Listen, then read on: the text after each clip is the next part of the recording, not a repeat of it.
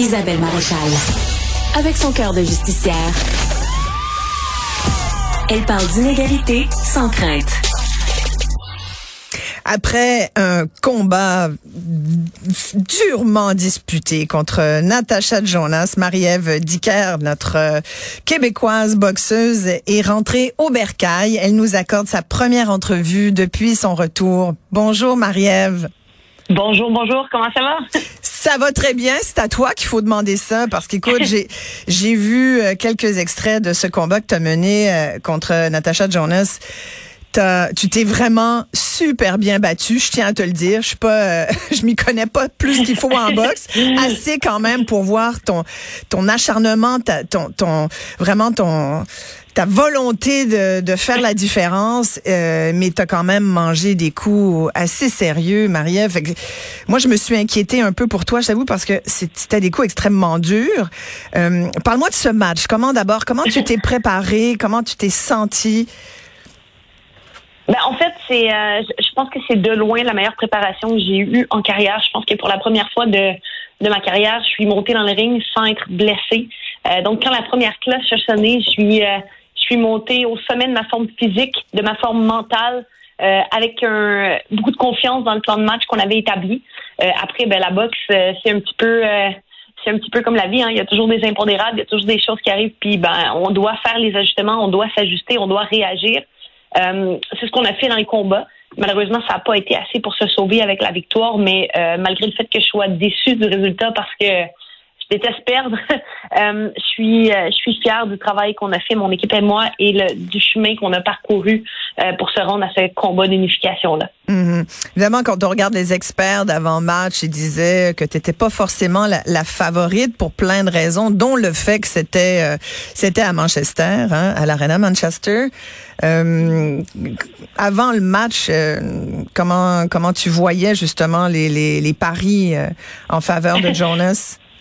Ben, en fait, euh, pour nous, c'était une situation dans laquelle on s'était déjà retrouvé. Il y a beaucoup de mes combats où j'étais euh, j'étais underdog, comme on peut dire, là, dans le milieu, c'est-à-dire euh, pas du tout la favorite pour l'emporter. J'ai souvent causé la surprise. C'est un, rôle qui, qui me va bien. C'est un rôle dans lequel je me plais.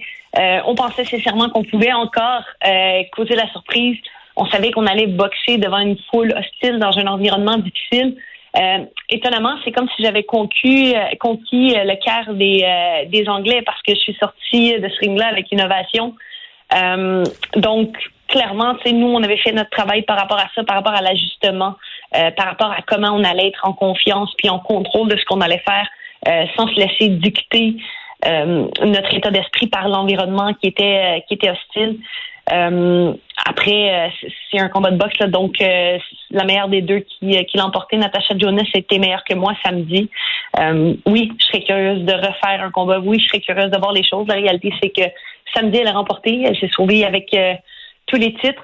Euh, mais c'est pas parce que je n'y ai pas mis de cœur, puis c'est pas parce que j'étais mal préparée, puis c'est pas parce que j'ai pas tout laissé dans le ring. Ouais, c'est ça. Elle a eu les, les, les fameuses trois ceintures de la WBC, la WBO, l'IBF, le titre aussi de Ring Magazine. Puis je pense que tu avais dit à, à Yvon Michel qui s'occupe de, de, de, ta carrière que ce titre-là, c'était un peu ton enjeu de samedi soir. Pourquoi c'était un enjeu pour toi? Pourquoi c'était ça que tu voulais plus que tout? Ben, en fait, parce que le, le titre de Ring Magazine euh, fait vraiment abstraction de tous les classements. Euh, on le sait, c'est quelque chose qui est reproché souvent à la boxe. C'était justement du fait qu'il y a beaucoup de ceintures, il y a beaucoup d'associations. Mm-hmm. euh, tu peux être champion de l'IBF sans être classé même par la WBC. Donc, euh, c'est souvent difficile de trouver qui est le meilleur boxeur de la catégorie, alors que The Ring Magazine fait abstraction de tous ces classements-là, de tous les champions. Euh, et lui, la seule façon de l'emporter, c'est que le numéro un affronte le numéro deux. Euh, puis c'était un peu le cas. Moi, j'étais classée numéro un à The Ring Magazine et Natasha Jonas était classée numéro deux. Donc, euh, au-delà de, tout, c'est vraiment euh, quelque chose qui est un des titres les plus respectés, puis un des titres où il y a le plus d'honneur à l'enjeu. Euh, donc, c'est la raison pour laquelle c'était si important pour moi.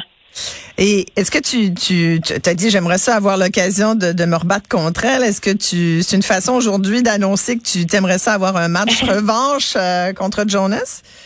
Ah, aujourd'hui, je vais rien annoncer parce que euh, si j'ai appris une chose avec euh, avec les années, avec le temps, avec l'expérience, c'est euh, une décision. On prend pas ça lorsque les émotions sont à fleur de peau. On prend mm. pas ça lorsqu'on est épuisé, mais bien qu'on a pris en compte tous les éléments, qu'on a bien réfléchi.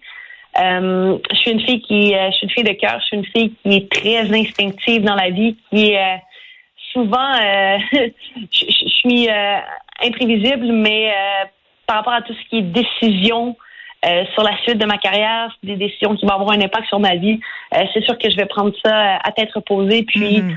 euh, en prenant en prenant en considération ce que les gens autour de moi, ce que mon équipe va me conseiller de faire, parce que mon équipe m'a permis de me rendre là.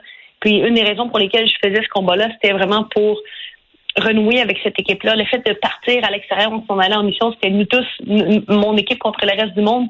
Euh, puis ça, ça a été, euh, ça a été euh, chapeau sur toute la ligne. J'ai vécu une semaine, en fait, un camp d'entraînement avec mes entraîneurs comme jamais dans ma carrière.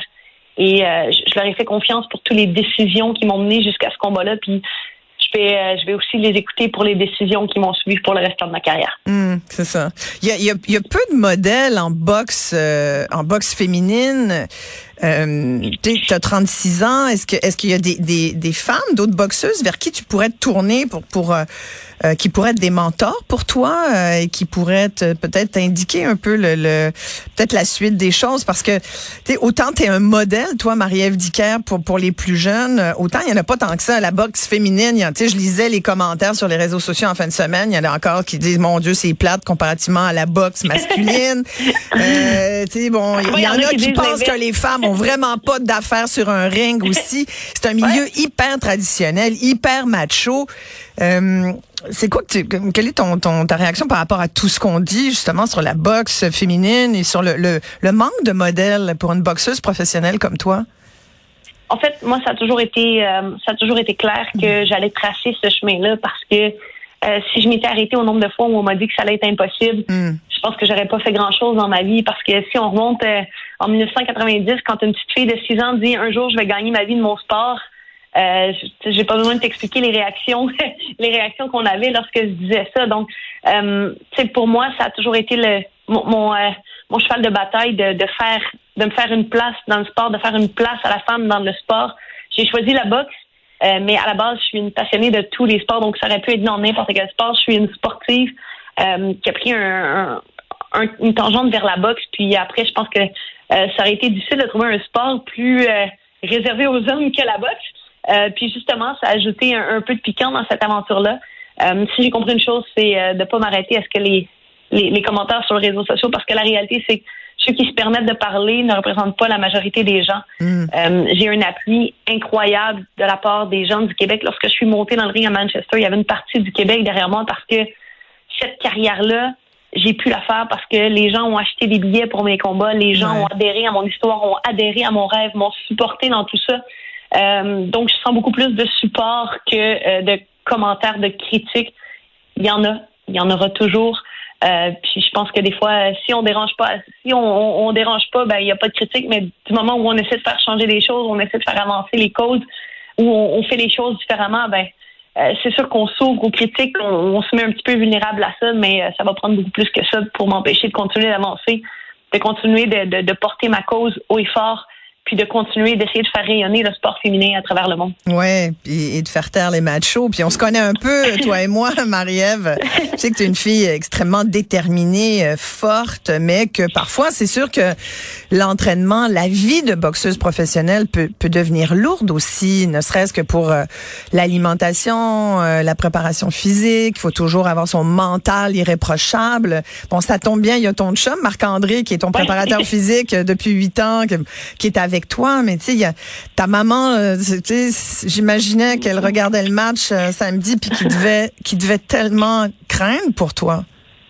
Oui, ben c'est sûr que euh, je pense que je fais vivre beaucoup d'émotions à mes gens proches, puis je peux un peu les comprendre parce que j'ai enseigné moi-même la boxe et le karaté, puis lorsque j'avais des élèves qui compétitionnaient, j'étais pas en contrôle. Donc, moi, ce que je disais souvent, c'est beaucoup plus stressant pour moi d'avoir un élève que j'aime, à qui se tient, qui est dans un ring et d'avoir aucun contrôle sur ce qu'il fait que lorsque moi je performe. Parce que quand moi je performe, euh, je sais que je suis en contrôle, je sais, euh, je sais ce que je fais, mais euh, de l'extérieur, les gens, les gens qui, qui me sont proches, qui me voient monter dans le ring, je sais à quel point ça peut être difficile le soir de la performance, mais aussi sur, comme tu disais, là, tous les les sacrifices au quotidien, tout ce que ça demande en termes de préparation, euh, autant dans les heures de gymnase que dans l'hygiène de vie, parce que au niveau de l'alimentation, du sommeil, des restrictions d'horaire, donc euh, c'est quand même six jours par semaine, deux entraînements par jour, c'est le matin, c'est le soir, c'est tous les suivis en nutrition, en psychologie du sport, en thérapie du sport,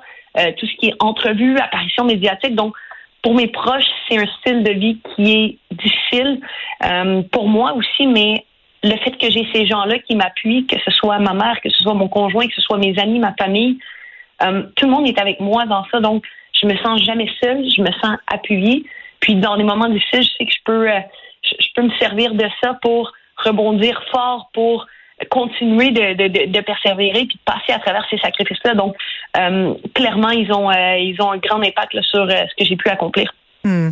Je me demandais en te regardant euh, te battre euh, samedi, je me disais, mon Dieu, pourquoi? Pourquoi tu fais ça? Euh, je sais que c'est une passion, tu as toujours baigné dans les sports de combat, mais, mais tu dirais, c'est quoi ton moteur à boxer? Mon moteur à boxer, puis je pense que c'est dans les sports de combat en général, c'est que moi, je suis une personnalité tout ou rien. J'ai besoin de sentir que je suis allée puiser au fond de moi. J'ai besoin de sentir que j'ai tout laissé, que j'ai tout donné. Et euh, la boxe, c'est un peu ça. Tu peux pas monter dans un ring et de pas y aller à 100 Tu dois aller au plus profond de tes ressources, au plus profond de tout ce que tu as pour performer, pour sortir vainqueur de ça. Puis c'est un petit peu ce qui, euh, ce qui m'a toujours allumé à la boxe. Puis c'est un petit peu, oui, la boxe, mais dans la vie en général, j'ai besoin de sentir que je suis là à 100% que j'ai tout donné, j'ai besoin de sentir que il n'y a rien qui va m'ébranler, puis il n'y a rien qui va m'empêcher de continuer, d'avancer, puis d'aller jusqu'au bout pour toucher à mes objectifs. Donc, c'est un peu ce qui, ce qui m'allume de, de, la boxe puis de la vie en général. Hmm. Je voyais déjà des, des, lignes dans les journaux qui disaient ce que ça, ça, aura été à Manchester le dernier combat de, de Marie-Ève Dicker, mais je sais aussi que tu tu l'as dit d'ailleurs tout à l'heure. Il y en a qui disent que tu es mauvaise perdante. J'aime mieux ce que tu as dit tout à l'heure, c'est-à-dire que t'aimes pas perdre. Pour moi, c'est clair que ça peut pas être le dernier combat de Marie-Ève Dicker. Ben en fait, comme je dis, pour le moment, il y a, y a, rien qui je est sais, mais dans le béton. Il y a rien qui est. C'est sûr, je, comprends la ligne officielle, mais mais mais Marie, tu peux pas, te connaissant, tu peux pas partir comme ça. Écoute, euh, on va prendre la décision, mais il faut pas oublier que euh, ça fait 30 ans que je suis dans les sports de combat. Ça fait 30 ans que je reçois les coups de poing sur la tête, que je reçois les coups de poing au visage, que j'en donne, mm. que je sais, j'ai sacrifié ma vie pour les sports de combat, que ce soit le karaté, le kickboxing, la boxe. J'ai commencé à l'âge de 6 ans. Euh, je, pense que c'est déjà un miracle que mon corps ait tenu tout ce temps-là. Donc ça aussi, c'est à prendre en considération. Mais effectivement, euh, une défaite pour moi, c'est pas quelque chose que j'aime. Euh, donc c'est pour ça qu'on doit vraiment s'assurer de, peser le pour et le contre pour prendre la bonne décision. Puis la réalité, c'est que j'ai 36 ans, j'ai toute la vie devant moi, mais j'ai surtout toute ma tête, j'ai surtout aucune blessure qui m'hypothèque à long terme. Commotion euh, cérébrale, tu as dû en avoir une coupe quand même, non? Euh, j'en ai eu une grosse il y a euh, il y a dix ans de ça.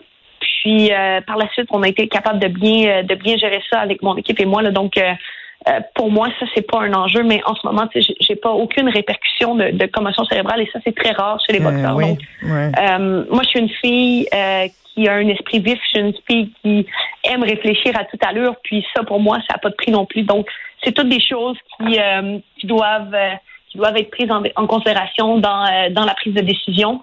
puis après ça, ben comme je dis, là, on va prendre la meilleure décision hmm. pour ma carrière, pour ma santé, puis pour toute la vie que j'ai devant moi aussi. Oh mon Dieu, puis Marie-Ève, t'es es formidable. Sincèrement, félicitations. tu es tellement un modèle inspirant pour toutes les, les, les, les filles, euh, peu importe leur âge, les femmes qu'on est, qu'on soit boxeuse ou non, qu'on soit euh, euh, sportive ou non. T'es, le, tu montres que si on veut faire quelque chose, on peut y arriver. Que c'est pas parce qu'on est une femme qu'on est limité et ça je trouve ça extrêmement méritoire puis tu t'es battue comme une championne. Merci ma championne. ben, merci à toi. Au plaisir de merci. te revoir bientôt. Attends, elle est dangereuse, Marie-Ève Elle est dangereuse. Mais là, ça, justement, là, on va avoir du plaisir. On a une autre émission ce soir, là, à, à compter de 19h, là, donc j'ai plein de beaux projets comme ça. J'ai plein de gens qui m'aiment autour de moi. Donc, euh, je sais qu'on va avoir du plaisir pour les prochaines semaines. On faisait référence à son podcast Les Dangereuses avec sa, sa copine, une autre dangereuse avec Cynthia. Merci beaucoup, Marie-Ève. Hein? Oui, effectivement. Oui, allez voir ça. Allez voir ça sur nos réseaux sociaux, effectivement, puis sur YouTube. Merci, Marie-Ève. puis bon retour chez toi.